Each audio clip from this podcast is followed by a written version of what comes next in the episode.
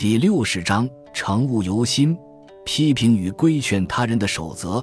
在社会上与他人互动时间久了，不仅发现每个人的观念作风不同，其中还有些是让人难以苟同的，这时难免会兴起批评或规劝的念头。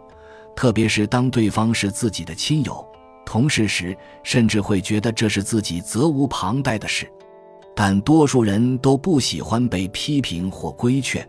因为这多少表示自己不如对方，而心生不快与抗拒，所以当你想批评或规劝他人时，就要特别注意对方的感受。庄子提醒我们，古时候的智人先求端正自己，再求端正他人。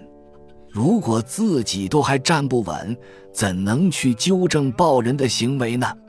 自己嘴毛一堆，却想去刮别人的胡子。不仅效果有限，还可能招来反唇之讥。但即使自己站得住脚，在批评或规劝时，也不宜过分。话说的太苛刻，要求太过分，会让人心生反感，甚至激怒对方，而对你施加报复。如果你强用仁义规范的言论在报人面前夸耀，那就好像用别人的丑行来彰显自己的美德。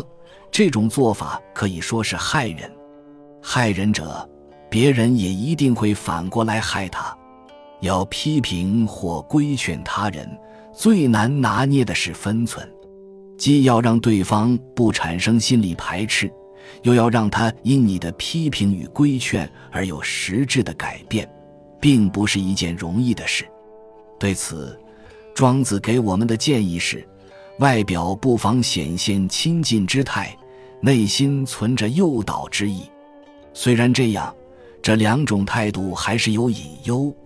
亲附他不能掉进去，诱导他不能太显露，太迁就他，自己就会跟着颠败毁灭；太凸显自己，他以为你是为了博取名声，也会招致祸害。如果他像婴儿般天真，你就姑且随着他像婴儿般天真。如果他同你不分界限，那你也跟他不分界限；如果他放浪形骸，那你也跟着放浪形骸。一定要先做到让他对你不排斥，能接纳你，你才能同化他。所谓如果他像婴儿般天真，你就姑且随着他像婴儿般天真，其实就是换位思考，从他的角度去看问题。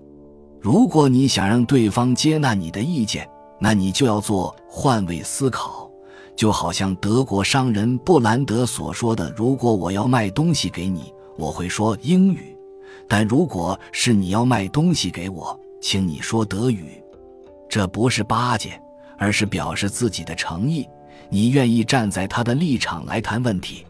但庄子并不主张要勉强。他人非得接受自己的好意或好意见不可。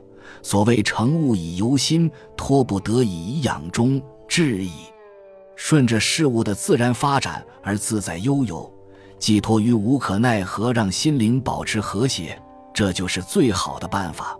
只要觉得自己已经做了应该做的事，至于结果如何，那就顺其自然吧，不必多做牵挂。本集就到这儿了，感谢您的收听，喜欢请订阅关注主播，主页有更多精彩内容。